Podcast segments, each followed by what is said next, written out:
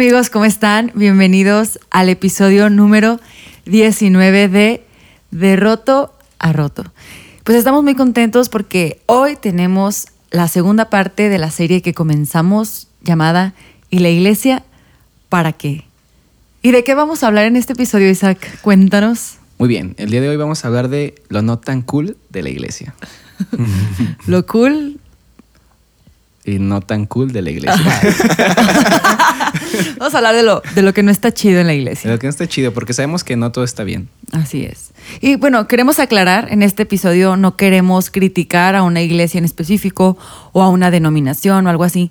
Simplemente vamos a dialogar, a conversar tal cual, de las cosas que hemos visto cada quien en nuestra experiencia, en nuestros años, que hemos dicho, neta, esto no está nada padre. Y apuesto que quizá tú en, en tu iglesia has pasado situaciones así. O sea, inevitablemente no todo ha sido bueno. Eh, ha habido personas que de alguna manera te han lastimado, algunas cosas en las que no has estado de acuerdo y de eso es lo que nos gustaría hablar. Sabemos que no todo está bien en la iglesia y, no está mal hablar de eso también. Es bueno hablar de lo malo. Es bueno hablar de lo malo. Es Ser objetivos, sí. Exacto. Yes. Muy bien. Nos gustaría hablar un poco de, de, nuestra experiencia. Y pues bueno, yo en el episodio anterior les hablaba un poco de, de, que mi vida en la iglesia fue desde bebé, desde niño, toda mi vida conviví en la iglesia, recuerdo a mis papás sirviendo, a mis hermanos, yo incluso, aunque no sabía mucho qué hacía, ¿no? Pero sin duda alguna me di cuenta que más o menos como en mi adolescencia, que no todo marchaba bien. Eh, lamentablemente yo salí de una iglesia, salimos un poco, un poco lastimados y a partir de ahí me pude dar cuenta que, que no todo iba a ser tan fácil, ¿no? Y uno de los puntos que me di más cuenta eh, en la iglesia es que sí, en la iglesia he encontrado a mis mejores amigos, he encontrado a las personas de más confianza, pero también he encontrado en la iglesia mucho, mucho chisme, mucho difamación eh, a las personas. Y no sé si las ha pasado a ustedes, pero como que a, veces siento como que en la iglesia el hecho de resolver conflictos es algo súper complicado. Es como, eh, tienes un problema conmigo, pero en lugar de hablarlo, pues decides ignorarlo completamente. Y en lugar de hablarlo, pues empiezas como a hablar con otras personas y se empieza a armar como eh, una bolita de nieve de, nieve de puras mentiras hacia nosotros. Y, y como eh, me ha pasado que yo no, yo no quería entrar como en ese sistema, ¿no? De, de hacer chismes y, y, no hablar y no aclarar los problemas con la gente.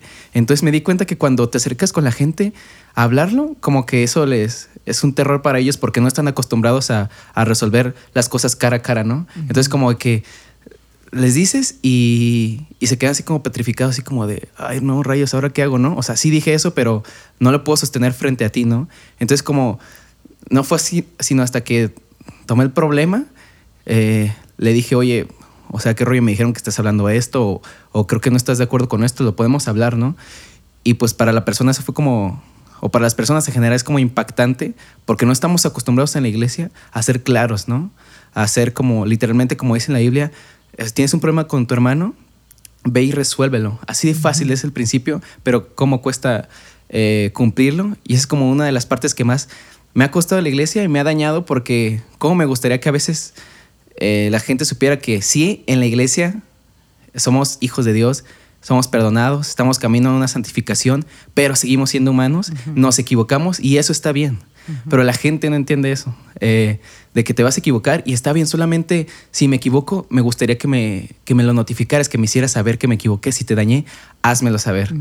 Entonces como eso no lo he visto en la iglesia y como que estaría bien padre como levantar una cultura así como de, ¿sabes que tienes un problema? Un consejo básico es como, ven y háblalo conmigo. Eh, y sin duda no sé si les ha pasado como algo similar, pero uf, siento que es un gran problema en nuestra iglesia contemporánea.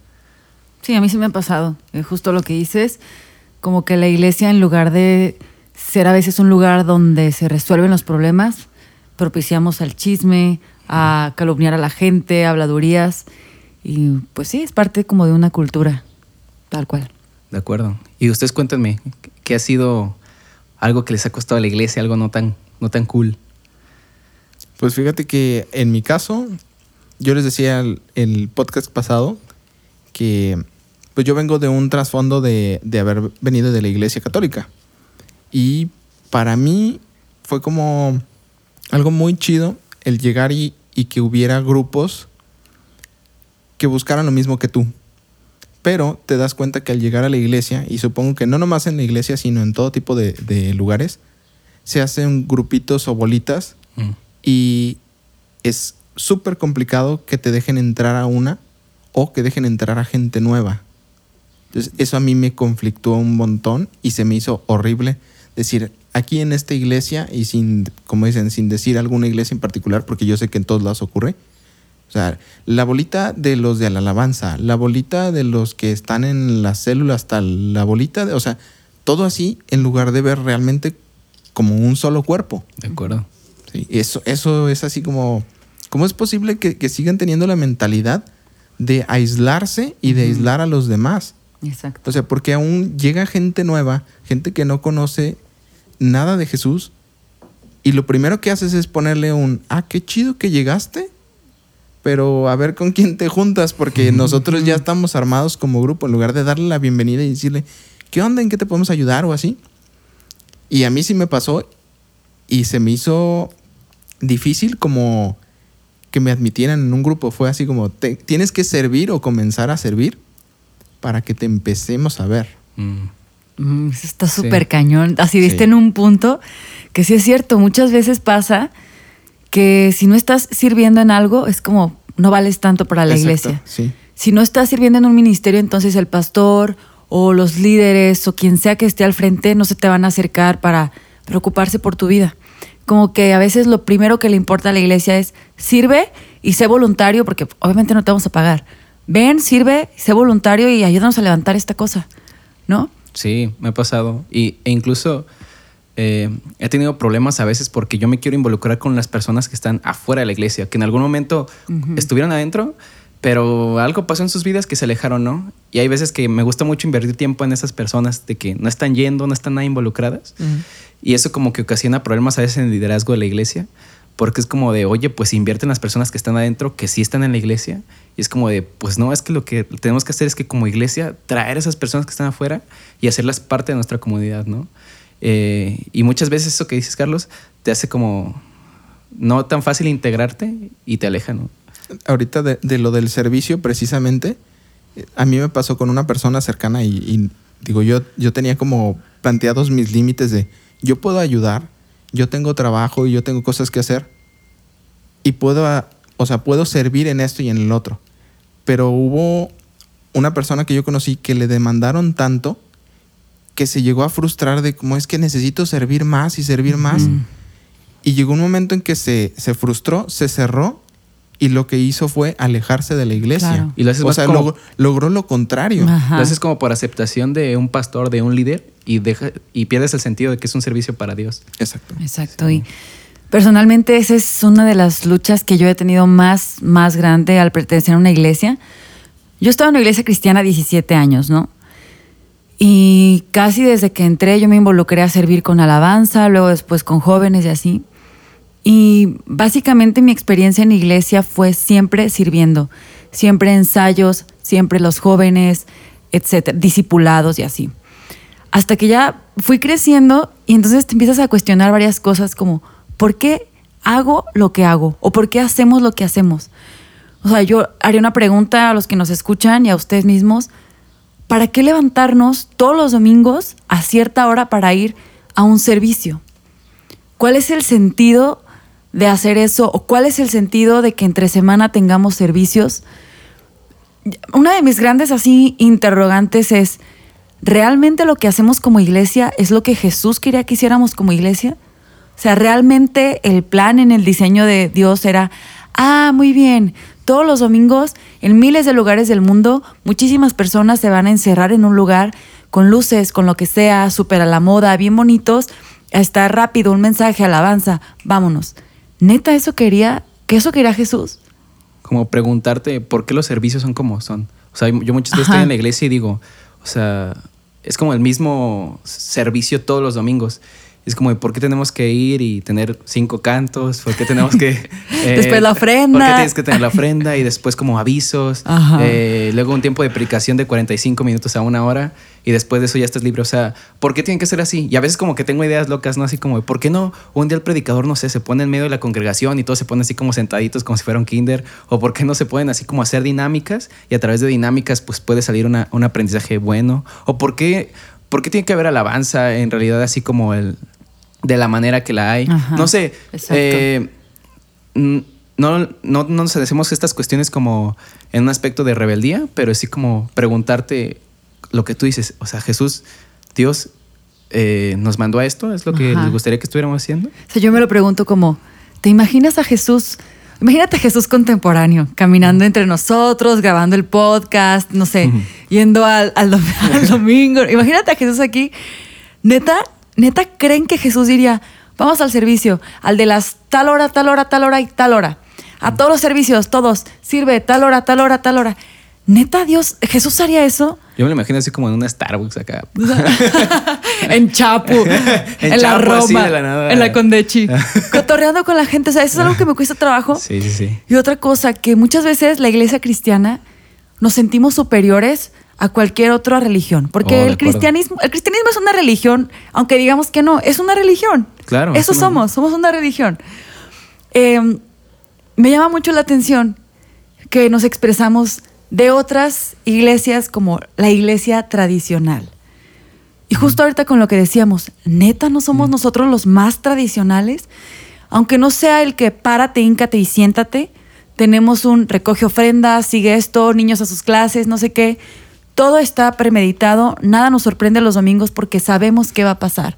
Incluso hemos hecho de los servicios de domingo servicios emocionalistas, servicios a donde voy y si no lloro, la alabanza no me pegó, o sea, como, que, como si la alabanza fuera para nosotros, ¿no? de acuerdo. Eh, hemos hecho de la iglesia un lugar como que de sufrimiento, en el que cada domingo, cada domingo parece que crucificamos a Jesús otra vez, como cada domingo ven por tu milagro, cada domingo ven y trae tu carga, cada domingo eh, ríndele a Dios todo y es como, a ver, solamente da gracias y, que fluya, ¿no? Yo también concuerdo mucho contigo en decir, ¿por qué tenemos este esquema de servicio o de culto en la iglesia? Fíjate que yo creo que de alguna manera, o sea, Dios es un Dios de orden y tiene que haber un orden en la iglesia. Pero se nos olvida que tenemos una cabeza que nos da un orden y no hablando del pastor propiamente. Así es. O sea, Jesús predicaba y, algo que, que hacía siempre es demostraba el poder de Dios y la gente se reunía y donde se reunía, o sea, fuera donde fuera, exacto. Ahí era donde estaba el servicio y como digo, he escuchado por ahí varias prédicas o así que dicen, y ahí no era como que, a ver, el del pianito, pásate antes de que Jesús dé la pal. O sea, pues no, en realidad, en realidad no. O sea, no tenía que haber un orden así. Digo, esa es la realidad. sí, claro. Sí, totalmente. Y de hecho, Entonces, nomás, nomás para, para acabar este punto es, yo creo que de alguna manera ya la iglesia, y lo digo en general, agarró una postura cómoda. Es como que en lugar de ir a algún lado, pues ya me quedo acá. Así es. Entonces ya no me tengo que transportar ni decirle nada a nadie, solamente escucho de alguien y tomo lo que me sirva y me voy a mi casa y el domingo que entra hago lo mismo. Así es. Creo que deberíamos preguntarnos en cada servicio que tenemos en la iglesia si lo que estamos haciendo actualmente funciona, si lo que estamos haciendo actualmente no ha caído como en la monotonía, en la repetición, en una tradición, una costumbre, que al final exactamente se hace una religión, ¿no? Exacto. Eh, que muchas veces proclamamos malamente de que no tenemos una religión, tenemos una relación con Dios. Y yo así como de, mm, ¿en serio? O sea, vemos nuestro servicio así y digo, pues no sé, siento que sí hemos caído mucho en la tradición. Entonces como preguntarnos si lo que estamos haciendo en nuestros servicios de alguna manera está siendo efectivo para una sociedad eh, contemporánea que tiene cierto tipo de necesidades. Y hace rato hablabas eh, de, de que hemos caído como cierto egocentrismo en cuanto a nuestra, a nuestra religión o nuestras creencias, en que nosotros tenemos como la verdad absoluta y sabes que no está mal creerlo. De alguna manera es súper bueno creer que lo que creemos, aunque suene redundante, es verdad.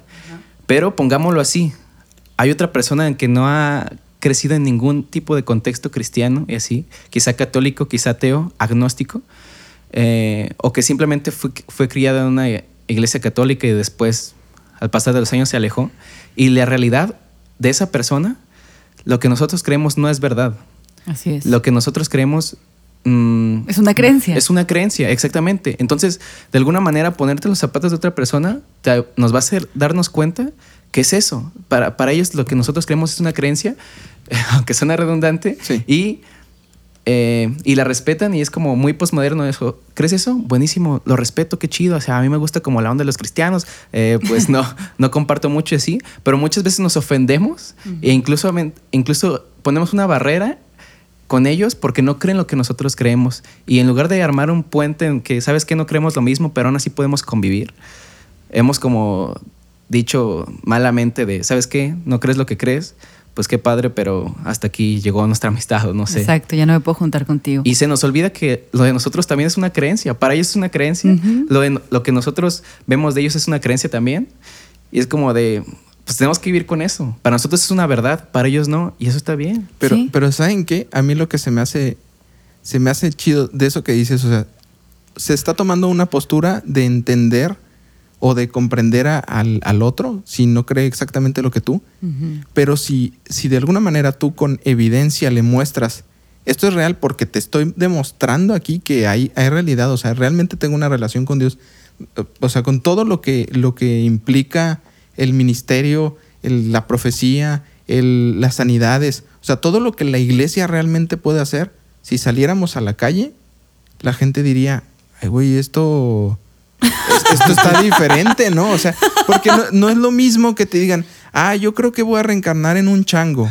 Sí, sí. Claro. Pues que lo creas es lo mismo, o sea, es, es lo mismo que yo crea cualquier otra cosa, pero que yo te evidencie que en un servicio X hubo una sanidad de una persona que no podía hablar o que no podía ver, que haya gente a, a tu alrededor que, que sea testigo y que diga, tenía toda la vida así y Dios lo sanó. O sea, eso es, es una manera de decir, esto es real. Sí, y estamos hablando del poder de Dios, o sea, muchas veces, no sé, hablando de evangelismo, nos frustramos porque compartimos y la gente no cree. Pero pues nuestro trabajo literalmente es compartir y ya Dios, el poder de Dios se encargará de lo demás. Eh, y ya si esas personas deciden creer o no, pues bueno, ¿no? Hicimos nuestro trabajo. Pa- para mí es como muy sencillo. O sea, la Biblia lo dice bien fácil. Dice que la fe se manifiesta en obras. Y no creo que esas obras sean un servicio dominical o un servicio semanal. De hecho, a mí me llama mucho la atención mm, la iglesia primitiva, cómo se describe en el libro de los Hechos, que dice que todos los creyentes tenían todas las cosas en común. Todas las cosas en común y habla como de sus reuniones como muy espontáneas, como que cantamos, oramos, bla, bla, bla, pero una comunidad en la que realmente había un pensamiento de me preocupa el otro y si yo tengo algo que mi hermano no tiene, se lo voy a dar. Y ahora, eh, la verdad es muy triste que entre iglesias hay competencia, nos peleamos, este, estamos viendo quién, quién está más a la moda, quién es el pastor más relevante, quién tiene los mejores mensajes, qué servicio es el mejor organizado, cronometrado, no sé qué. O sea, tenemos por delante cosas más vanas y superficiales que realmente lo que Jesús nos enseñó que hiciéramos. De hecho, pues hace un poco, Nea y yo leímos eh, un, li- un libro que se llama Liderazgo Espiritual de Lucas Leis y tuvimos la oportunidad el año pasado de ir a, a sus conferencias y habla de algunos tres o cuatro errores, si, me- sin- si no me equivoco, de, de la iglesia, ¿no? Actualmente. Y uno de esos es como que tenemos un paradigma en el que el número de miembros de tu iglesia es sinónimo de, de qué tan De éxito. de éxito Ajá. en tu iglesia, ¿no? Entonces como de...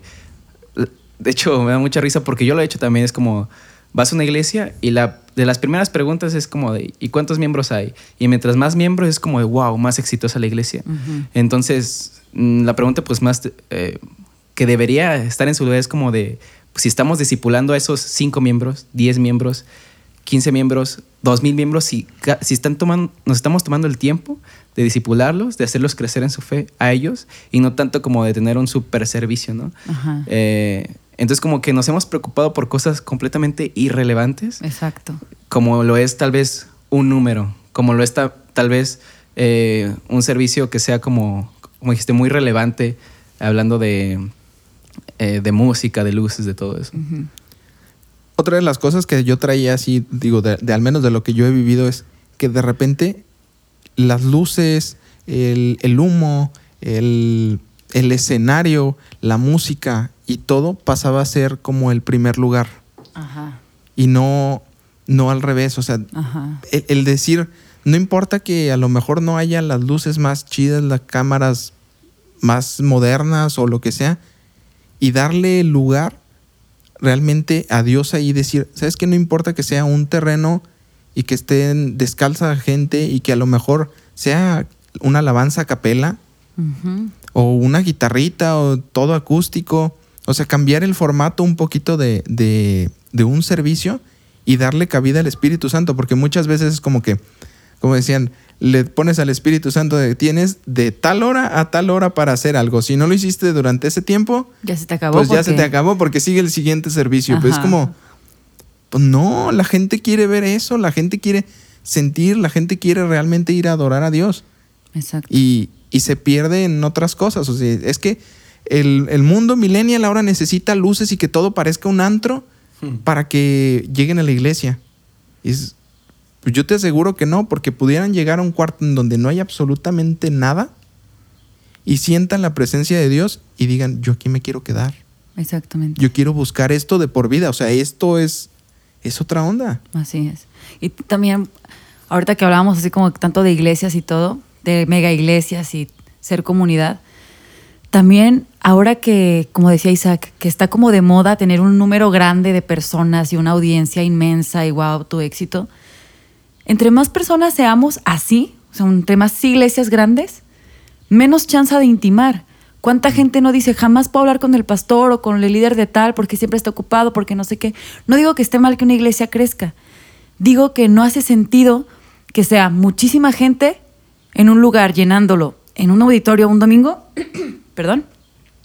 O sea, no hace sentido eso a realmente tener verdaderos discípulos, tener gente que realmente está cambiando en sus vidas. A veces lo hemos comentado que cómo, cómo es incoherente esto. O sea, me encantaría tener el dato, la cifra, el número conmigo aquí, pero no lo tengo, perdónenme, para la siguiente lo traigo. ¿Cómo puede ser posible que hablamos de más iglesias y más cristianismo y más gente en el mundo entregándole su vida a Jesús y no sé qué, y al mismo tiempo más violencia, más enfermedades, eh, como más maldad dispersándose en el mundo? Dices, neta, no hace ningún sentido, la iglesia no, está, no estamos haciendo nada realmente, realmente no estamos haciendo nada por impactar en la sociedad, porque así como nos estamos dedicando a llenar los servicios en domingo, no nos estamos dedicando a disipular, enseñar a las personas. Simplemente es llenar, llenar, llenar, pero todos sigan teniendo su vida como la tienen. Vengan, por así decirlo, vengan el domingo a misa, o el miércoles, o el jueves, o el día que sea. Ujú. De hecho, bueno, una de las cosas que más me parecían que me cuesta mucho trabajo de la iglesia es que actualmente, sobre todo en nuestros tiempos, hay luchas sociales muy, muy fuertes, ¿no? Eh, hablando de, sobre feminismo, sobre ideología de género, sobre recién, recientemente el sábado hubo una, una marcha por el orgullo gay, eh, aborto, todo este tipo de eutanasia, todo, luchas sociales actuales y debates muy, muy presentes que siento que muchas veces la iglesia ha guardado silencio y a mí me causa un gran conflicto porque tengo con muchas dudas, oye, ¿cuál es nuestra posición en frente al aborto? ¿Cuál es nuestra posición en frente a la ideología de género, frente al feminismo, no? Entonces, tristemente, cuando he preguntado, me, me he topado con mucha ignorancia sobre el tema, primero mío, eh, primero poniéndome a mí como primer ignorante y, y muchas personas dentro de la iglesia que no, no nos hemos preocupado mucho por eso, ¿no? Entonces, pues, ¿cuál ¿cómo nos vemos frente a la sociedad? Pues como personas retrógradas, ignorantes, eh, machistas, como tú quieras verlo. Y muchas veces estos calificativos nos aplican efectivamente. O sea, la verdad, nos aplican, ¿no? Sí. Y, por ejemplo, estoy muy contento porque el, el domingo pasado, en, en la iglesia donde asisto, nuestra, la predicación se, se llamó Ideología de Género y se me hizo buenísimo porque, pues bueno, eh, aprendimos, pues, la- las siglas estas de LGBTTQ y más. Y, y, ajá, así es. Y pues literalmente vimos, no, pues la, la L es de lesbianismo, o sea, vimos cada una de ellas y vimos un poco de, de qué trata la ideología, ideología de género, ¿no? Y temas relevantes que la, que la iglesia, pues yo la veía súper sorprendida porque, oye, no te pases, ¿a poco es eso? ¿A poco eso significa? ¿A poco esto es lo que defienden? Y es súper interesante porque cuando te metes un poco más en el tema, te das cuenta que no todo lo que defienden está como muy descabellado y mucho de eso que defienden hay, son problemas presentes en nuestras mismas iglesias, ¿no? Sí, Eh, por ejemplo, exacto. yo me metí un poco al tema de feminismo y, y pues me di cuenta así como de todas las ramas que hay y dices, wow, o sea, de feminismo radical, de la que nosotros llamamos feminazis, ¿no? Y como que hacemos chistes, pero te das cuenta que no estamos, estamos súper alejados de lo que verdaderamente es la lucha. Y si bien hay como, un poco metiendo más en materia, hay ramas ahí del feminismo que no comparto mucho, pero otras que digo, o sea, qué padre la lucha que están haciendo, porque gracias a ustedes hemos avanzado como sociedad. Hay otras que la lucha se les ha ido de las manos y como que la han atacado de manera equivocada a mi gusto, pero no ha sido hasta que me metí un poco más al tema que pude entender. Entonces, como que siento que la iglesia ha sido como muy ignorante en esos temas, no ha brindado una opinión y lamentablemente si da una opinión, a veces muchas veces de, de odio, muy retrógrada, eh, muy, pues nosotros creemos esto y ellos están completamente mal, en lugar de ofrecer como, sabes que no estamos de acuerdo, pero pues te acepto de alguna manera con amor. Eh, no estoy de acuerdo con lo que tú dices, pero pues vamos a dialogar, podemos convivir aunque no estemos de acuerdo, ¿no? Entonces, eh, he visto que no hemos dado respuesta a esas cuestiones que nos ha hecho la sociedad, que hemos sido ignorantes y cuando damos una respuesta, como es cargada de ignorancia, ha sido, eh, ha sido irrelevante para ellos y nos ha dejado ver mal actualmente. Es que como dices, prácticamente en la, en la iglesia hay temas que no se abordan. O sea, yo creo que es de aplaudirse el tema que trataron, Sí, porque te aseguro que ni el 1% de las iglesias lo, lo trata. O sea, esos temas son de hoy, o sea, como dices, son actuales, son tabú. O sea, porque cuidado y alguien hable en la iglesia o señale o diga, pero nadie sabe cómo reaccionar. O sea, nadie sabe cómo tratar a una persona que llegue de la manera que, que sea, en lugar de primero señalar y decir, ay, no me voy a sentar al lado de porque no se me vaya a pegar. O sea, Exacto. actuamos como ignorantes y lo peor del caso es que la gente empieza a ver al cristiano como una persona que es no, antipecado y mocho. O sea, finalmente mocho. Sí. O sea, porque te dicen, ¿cómo, cómo va el, el refrán de ser lo que no has de querer, lo- en tu casa lo has de tener? O sea, nos quejamos de todo lo que está afuera, pero no tratamos adentro las cosas, todas las dudas, así como, como no, no deberían de tratar los papás o dejar que traten las escuelas los, los temas relevantes para los hijos, sin antes tratarlos en casa. Lo mismo en la iglesia. Si se supone que estás debajo de una cobertura de alguien que, que tiene instrucción por parte de Dios, el que te diga, estos temas son así y cómo, cómo llevarlos a cabo. Sí, y creo que también es bien importante estar abiertos en nuestra mente. La verdad, los cristianos casi tenemos poca apertura. Como estamos encerrados en cuatro paredes siempre, pues también nuestra mente está encerrada en cuatro ejes o no sé, cuatro paredes, no sé cómo decirlo. Pero es, es muy interesante, o sea, concuerdo completamente con lo que dicen y con lo que dijo Isaac. ¿Cómo son temas? O sea, decimos como iglesia que queremos influir en la sociedad, que queremos impactar y no conocemos nada de lo que pasa en la sociedad. No sabemos abordar estos temas. No sé cómo responder ante alguien que llega y me dice que, que abortó. No sé cómo responder ante una pareja de gays que llegan a la iglesia. No sé cómo aconsejarlos. No sé qué decir. No sé qué decir ante el adúltero, no sé qué decir ante, no sé, un niño chiquito que se quiere cambiar de sexo. No sabemos responder ante- esas cosas. ¿Y por qué es? Porque la iglesia se está alejando de la sociedad en lugar de de verdad influir. Queremos que todos lleguen, ¿no? Y nuestros eslogan de iglesia son, ven como eres y te acepto como eres y ven y esta es tu casa y es, ¿por qué ven? ¿Por qué espero que alguien de afuera venga? ¿Por qué van a querer venir? Yo, la verdad, si no fuera porque tengo ya todo este contexto y todos estos años, no llegaba. Así nomás porque haya un letrero súper chido que diga, ven como eres, eso no me dice nada. Eso no me dice nada. Y Jesús es lo que hacía, ¿no? Con sus discípulos. ¿Qué hacía Jesús? Él iba. Él estaba todo el tiempo con sus discípulos, sabía dónde estaba la necesidad. Jesús conocía las debilidades digamos, como de la religión en ese momento, conocía las necesidades de la sociedad, conocía las luchas de la gente y sobre eso hablaba, sobre eso predicaba. Ahorita, por ejemplo, en la iglesia, todos nuestros servicios, casi siempre, neta, son un mensaje refrito del refrito del refrito. No sé cuántas veces he escuchado que David mató a Goliat. O sea, ¿por qué casi nunca nos dicen qué onda con Goliat? ¿Goliat qué? O sea, ¿sabes? Como siempre los mismos mensajes, siempre lo mismo, lo mismo, cuando es como dices, ¿por qué no hablas de otras cosas que están pasando? Hace poco, bueno, en noviembre que estuvimos en una iglesia en Estado de México, tenían un curso que se me hizo genial, era para señoras. Era un curso que la iglesia ofrecía que era, señoras, vengan a aprender cómo utilizar tal y tal y tal funcionalidad de Facebook para que puedan tener seguridad y privacidad en la cuenta de sus niños, de no sé qué, contra violencia infantil, bla, bla, bla, y abuso. Y yo, wow. O sea, hasta cosas así que parecen tontas, pero que hasta en esos detalles la iglesia tenga cuidado, dices, no manches, o sea, te estás preocupando.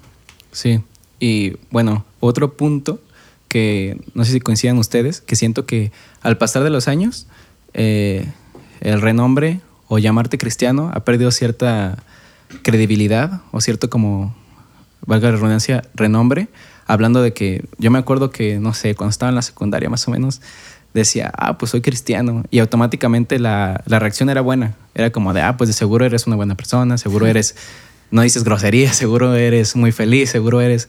Eh, niño bien. Eres, ajá, eres una buena persona, eres un niño bien, ¿no? Actualmente que voy a la universidad, eh, decir, decir que soy cristiano eh, hace como expresiones raras en la gente, como de, mm, pues sabes que yo, yo soy homosexual, yo soy feminista, yo no creo en eso y seguro tú como cristiano no me vas a aceptar como soy. Entonces, eh, como que actualmente siento que está teniendo el, el efecto contrario el hecho de decir eh, soy cristiano. En lugar de acercarme más con la gente, lo que ha hecho es me ha alejado de cierta manera. E incluso, me, incluso las personas sí han tenido grandes prejuicios contra mí, claro que sí pero muchos de ellos justificados porque han conocido otras personas cristianas que les han cerrado las puertas. Y pues aquí me gustaría citar un poco a, a Philip Yancey en su libro la, la, desaparición de la gracia, que publicó en 2015. Se me hace un libro fabuloso y él habla sobre, sobre este problema, cómo la iglesia ha perdido, ha perdido ese, esa credibilidad, cómo decir somos cristianos, ha perdido credibilidad al punto de, en lugar de acercarnos, nos ha alejado, ¿no? Entonces como que no hemos funcionado como, como puertas o como puentes hacia otros agentes de comunidad, sino que de alguna manera lo hemos alejado, ¿no? Y deberíamos preguntarnos por qué. O sea, ¿por qué ya no tiene tanto peso decir que soy cristiano? ¿Por qué ya no tiene tanto peso decir que, que creo en Dios? ¿Por qué ahora, porque ahora en lugar de, de abrirnos las puertas, nos está cerrando?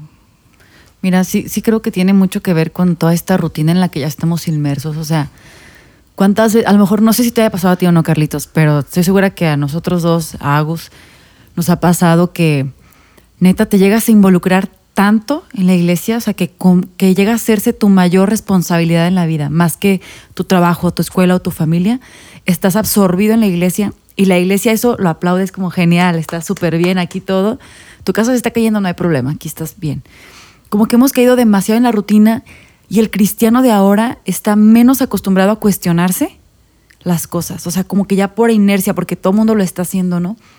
Eh, de verdad, eh, una de mis frustraciones también les comparto, ha sido muy desgastante estar sirviendo pues desde una plataforma donde te das cuenta de todo lo que pasa, ¿no? Yo imagino que esto también es súper frustrante a veces para predicadores o pastores, que tú ves quién se está durmiendo, quién viene con cara de me trajeron a fuerzas, quién viene peleado con la esposa, el esposo, con el hijo, lo que sea, ¿no? Pero es frustrante a veces ver dentro de iglesia, dices, ¿qué estamos haciendo mal? Que cada domingo yo estoy acá en el tiempo de alabanza, lo que sea, y neta ves las mismas personas, o sea, el mismo equipo de personas sacrificándose, dejando de hacer cosas por ellas para servir a los demás, entre comillas, digámoslo así, por yo servir a otros, ¿no? Sacrifico mi vida y mi tiempo y etcétera, y no veo que haya cambios en la vida de los demás veo que la iglesia, pues no, no tiene, no tiene un, un cambio, digamos, muy impactante, por así decirlo. Sí, y citando otra vez a Yancy, bueno, él cita a una revista que se llama Christianity Today en inglés. y, Cristianismo hoy. Ajá, sí. hoy en día. Para los que fuimos a escuela pública. Eh, y en 2008 sacaron un artículo de un autor llamado Tim Stafford y habla sobre las cuatro quejas comunes de las personas eh, que son nuevas en la iglesia o que de alguna manera se quieren ver involucrados. Y las cuatro quejas comunes son, tú no me escuchas, tú me juzgas, tu fe me confunde y tú hablas de lo que está mal en lugar de hacer lo que resulte bien. Se hace- Repítelo, repítelo, repítelo. Oh, Porfa, porfa. Son cuatro quejas que dice, tú no me escuchas, tú me juzgas, tu fe me confunde, tú hablas de lo que está mal en lugar de hacer lo que resulte bien. Entonces, oh, se me hace súper interesante. Como le decimos, el propósito de este episodio es ver, ser objetivos y ver que no todo, no todo está marchando bien. Y esto es lo que está diciendo la gente. Tu fe me confunde, o sea, qué fuerte es eso. Eh, tú, estás más, eh, que, tú estás más preocupado por decir lo que estoy haciendo mal en lugar de tú estar haciendo algo que esté bien para la comunidad. Qué duro es eso. O sea, somos buenísimos, me incluyo, somos buenísimos para decir eso que estás haciendo está mal, eso que estás haciendo está mal. Y somos también buenísimos para no hacer nada al respecto, para hacer- no hacer nada para mejorar las cosas, ¿no? Entonces como que ahí es de, pues sí, muy bonito lo que crees, pero gracias por juzgarme, yo no veo que estés haciendo algo que, que esté cambiando la sociedad. Sí, al final te vuelves más parte del problema que nada. De acuerdo. Entonces, así, así, con esos pequeños detalles, vamos perdiendo completa credibilidad eh, sobre lo que decidimos creer, ¿no? Así es. Yo también tengo, una- también traje un libro que tú me Oh. prestaste, por cierto. Muy bien. De Gabriel Salcedo, se llama Se vale ser frágil. Eh, hay una parte en este libro donde este autor está hablando acerca de ser comunidad. Bueno, el autor habla de varias cosas, ¿no? Eh, acerca de iglesia, pero hay una parte donde dice que una comunidad que no aprende de otro no es una auténtica comunidad, sino que es un grupo cerrado de personas donde posiblemente esté alimentándose de la soberbia y donde posiblemente todo lo externo a ella se vea como no espiritual, que es básicamente lo que ya estamos diciendo, ¿no? Entonces, aquí también eh, dice bueno, según él, que la verdadera comunidad no trata de convertirte, ni de curarte, ni de arreglarte. Se refiere mucho a que en una verdadera comunidad no tienes máscaras, no tienes maquillaje, no estás como que, ay, pues soy cristiano, ya soy 100% puro santo y vengo y siempre en mi vida al 100. Y tú me ves en la iglesia, todo bien, todo bien, hermano, todo bien, hermanito, Dios te bendiga, hermana, hermano, no sé qué, no sé qué. Y no me maquillo, uso falda larga, me visto de tal forma. En el exterior aparentamos muchísimo, siempre queremos estar aparentando que todo bien, que nunca hay problemas, cuando no manches, o sea, los hay. Los hay y creo que cada vez se hace más abierto el diálogo y porque lo he escuchado en otros podcasts de cristianos que pasan por ansiedad, depresión y un montón de crisis existenciales que tampoco se hablan dentro de la iglesia porque queremos aparentar ante el mundo que somos la solución a la sociedad, aunque somos ignorantes. Entonces somos la sociedad, la solución y nos queremos ver bien, ¿no? Siempre nos queremos ver bien. Ahori- Ahorita que dices eso, me acordé mucho de cómo al entrar en la iglesia, algo que salta a la vista o salta al oído es el lenguaje. Para pronto entras en la iglesia y empiezan a- con miles de conceptos que si no lo supieras, dices, este no puede ser cristiano. O sea, e- eso me llamó bastante la atención y es, todo el mundo se encasilla con, no sé si decir las muletillas o, o cosas que, ok, están Sí. correctas, pero empieza todo el mundo y, gloria a Dios, aleluya, o ¿cómo estás, hermano? Y, Amén, en bien. victoria. O sea, o sea, ese tipo de cosas que dices, por la, por la calle yo, yo no voy diciéndole a mis amigos, yo voy prosperado y, y en victoria. O sea, la verdad, en, en cierta manera parece hasta ridículo. O sea, eres cristiano porque dices eso. Sí, O sea, no no. manches. Neta, tengo súper grabado una prédica que el, el pastor pregunta, ¿alguien ha visto una almohada alguna vez? O sea, no sé ni para qué lo pregunto, pero lo pregunto. Y por ahí la típica hermanita, amén. ¿Neta dices amén a esa pregunta? Solo di que sí, o levanta la mano, lo que sea, pero neta sí o no, se ha hecho súper común. Sí, na- nada tiene que ver la pregunta, o sea, la respuesta Sí. de amén con una pregunta. Es, ¿Me están oyendo? Amén. Ajá. ¿Eh? ¿Cómo están? ¿Cómo? Amén. ¿Cómo están? O sea, ¿Están bien, verdad? Amén, ¿verdad? No. Amén, todo amén. No, ya Gus, ¿te acuerdas de eh, siéntense en el nombre de Jesús? Párense en el nombre. No, hombre. Yo sí, y Agus y yo así de. No, hombre, pues ¿cómo te sientes en el nombre de Jesús? ¿Cómo te paras? Y wow. O sea, Perdón, esto me da muchísima risa. o sea, no, y, o sea, es serio hablando de que es- a veces yo escucho oraciones de personas que empiezan algo así como de Señor, somos tus hijos, en nombre de- del Hijo. O sea, empiezan a hablar como mucho de acá. Y, y yo a veces siento como que hay oraciones muy impersonales. O sea, a veces siento que tener este tipo de vocabulario o ese tipo como de muletillas de alguna manera no me hace sentir como a Dios tan cerca o no me hace sentir como muy real la oración que estoy haciendo. Se me hace para mí mucho más natural hablarle como, como un amigo, como, como un padre, como... Alguien cercano. Como alguien cercano, Ajá. como con la persona que hablas. eh, Yo, yo creo que es como agarrar términos de, de doctor para empezar a hablar con un amigo de, de cualquier otro lado, ¿no? Es, no te va a entender, o sea, háblale como le hablas normalmente, no necesitas usar términos tan complicados. Exacto. Yo creo que sí necesitaríamos cambiar cañón nuestro chip de nuestro lenguaje. Nuestro lenguaje como cristianos, hagan de cuenta que para el mundo es otro idioma. O sea, neta, les soy muy sincera. Tocaste un tema súper, un punto súper interesante. La razón por la cual yo muchas veces no invito a nadie a ir a la iglesia es por cómo hablamos en la iglesia. Porque mi papá, por ejemplo, que es una persona que ha estado metido como en cosas ocultas y así, cuando iba a la iglesia, para mi papá estos fanáticos, ¿para qué gritan tanto amén, aleluya, gloria a Dios? Creo que un gran reto que tenemos como iglesia ahorita ante la sociedad, deberíamos de pensar realmente nuestros domingos, si vamos a hacer un servicio relevante, como le llamamos, si vamos a hacer un domingo neta acá pensando en gente nueva, pensando en que van a venir, no nosotros ir a ellos, sino que van a venir a nosotros, pensar, de verdad, ¿cómo le hablaría yo a alguien nuevo? ¿No? O sea, de verdad, como retarnos. Hoy tú que vas a dirigir la alabanza, te reto a que en ningún momento digas amén, aleluya, gloria a Dios, grito de júbilo. No digas nada de eso.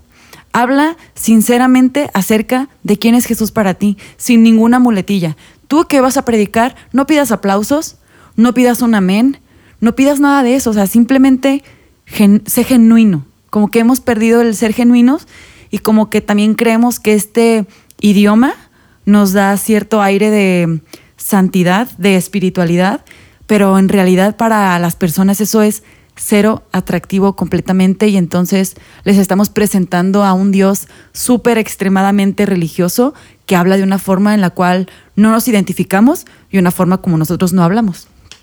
Sí, hay que preguntarnos de qué manera puedo hacer que mis servicios, que, de qué manera puedo hacer que mi vida cristiana haga que otras personas que no lo conocen sientan más cerca a Dios y no sea como tengo que cumplir con todos estos requisitos para llegar a Él, ¿no? Entonces, quizá esto, todo lo que hablamos es difícil de escuchar, quizá nunca te lo has preguntado, quizá sí, que yo creo que va a ser más un sí, Sí. de todo esto me ha pasado y muchas veces no lo decimos, pero es el propósito de este episodio es este. Vamos a hablar eh, de lo que no está bien, de lo que no está padre. Y quizá tú tienes otras experiencias. Y así como hablamos en el episodio pasado de hay cosas muy buenas, también hay cosas malas, pero también hay que preguntarnos qué podemos hacer. Exacto, es reflexionar, reflexionar. ¿Qué podemos hacer? ¿Qué es lo que vamos a hablar el siguiente episodio? Primeramente Dios. Exacto. Pero una buena, eh, una buena conclusión a esto es ser honestos y decir, no todo marcha bien, no, no todo está bien en la iglesia, no estamos siendo relevantes como esperaríamos, ¿no? No estamos siendo como muy comunidad dentro y no estamos siendo una comunidad que abra puertas a otras comunidades que están fuera, ¿no? Exacto. Bueno, antes de concluir, me gustaría decir algunos puntos que no hemos dicho. Eh, se, me hace triste, por ejemplo, también el tema del dinero en la iglesia. Em, cómo a veces hemos hecho el evangelio un negocio, ¿no? Como que, pues, ti- tienes que diezmar, tienes que ofrendar, vas a un evento y Dios me dice que tú vas a dar X cantidad de dinero y me impresiona muchísimo, hace poco lo vimos, me impresiona mucho, hay lugares donde vas a ofrendar, ah, no traes dinero, tenemos aquí la terminal para que pases tu tarjeta y tú, ¿qué onda con esto? O sea, que se hacen mega eventos donde pedimos dinero a la gente, que para su milagro, que para que no sé qué, que para, para que Dios provea para el equipo de sonido, ta, ta, ta. Y yo me pregunto, para empezar, ¿de verdad Dios nos dijo que había que rentar un equipo de sonido y ta, ta, ta, y hacer todo esto? Entonces, es una de las cosas. Y la otra cosa que quería decir es acerca de la era en la que vivimos, hablando de creatividad y tecnología.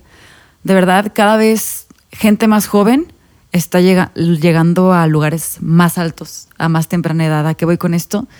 Yo veo generaciones que, que, pues, que me, ¿cómo, cómo lo digo? Que son más chicas que yo. Y me impresiona muchísimo ver tanto talento, tantas formas de aprender rápido y todo. Y digo, en la iglesia la creatividad ha sido un, arma de doble filo, ¿no? Porque nos ha ayudado muchísimo a expandernos y en redes sociales tener una imagen súper bonita y atractiva a la gente, lo cual se me hace súper bien, increíble. Pero al mismo tiempo hemos, hemos como que nos hemos extendido, pero no estamos llegando profundo. No estamos llegando profundo a lo que analizamos, a lo que hacemos. Y pues no sé, está cañón, está cañón. Solamente queremos pues dejarlos con, con reflexiones y yo nada más quiero compartir esta última línea de este libro de Se vale ser frágil y dice, la verdadera unidad se logra en la diversidad de pensamiento. O sea, en la diversidad de pensamiento está la unidad. Así es. ¿Quieres agregar algo, Carlitos? Pues yo lo único que, que quisiera decir es que obviamente es, es feo escuchar este, cosas que están pasando en tu casa, en tu iglesia, pero es importante darse cuenta para generar un cambio. Porque si nada más empezamos a decir todo lo que nos parece mal y no hacemos nada, se va a volver solo crítica. Así es. Entonces es, ¿qué está mal? Ya lo vimos y empezar a trabajarlo Exacto. para remediar ese tipo de cosas y realmente hacer lo que Jesús nos mandó a hacer. Así es. Ya hablamos que está bien, lo, lo cool de la iglesia, lo no tan cool. Y lo siguiente va a ser, ¿Qué pues, ¿qué, ofreces? sigue? ¿Qué, podemos hacer? Ajá, no? ¿Tú, tú qué ofreces entonces, O sea, pues? no solo somos críticos, somos... No solo analizamos y decimos, pero cómo nos gustaría a nosotros que fuera, ¿no? Así es. Cómo disfruté, cómo me reí muchísimo. Amén, aleluya, hermanos. Pues bueno, comunidad rota, gente quebrada.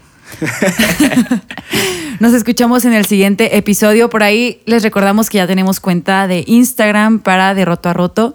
Entonces, síganos. Por ahí vamos a estar subiendo, subiendo todo lo que tiene que ver con el contenido de este proyecto. Y pues muchísimas gracias por su apoyo, por escucharnos, por estar al pendiente de cada episodio. Y pues nos vemos, nos escuchamos en la siguiente. Hasta el próximo. Muchas gracias. Bye.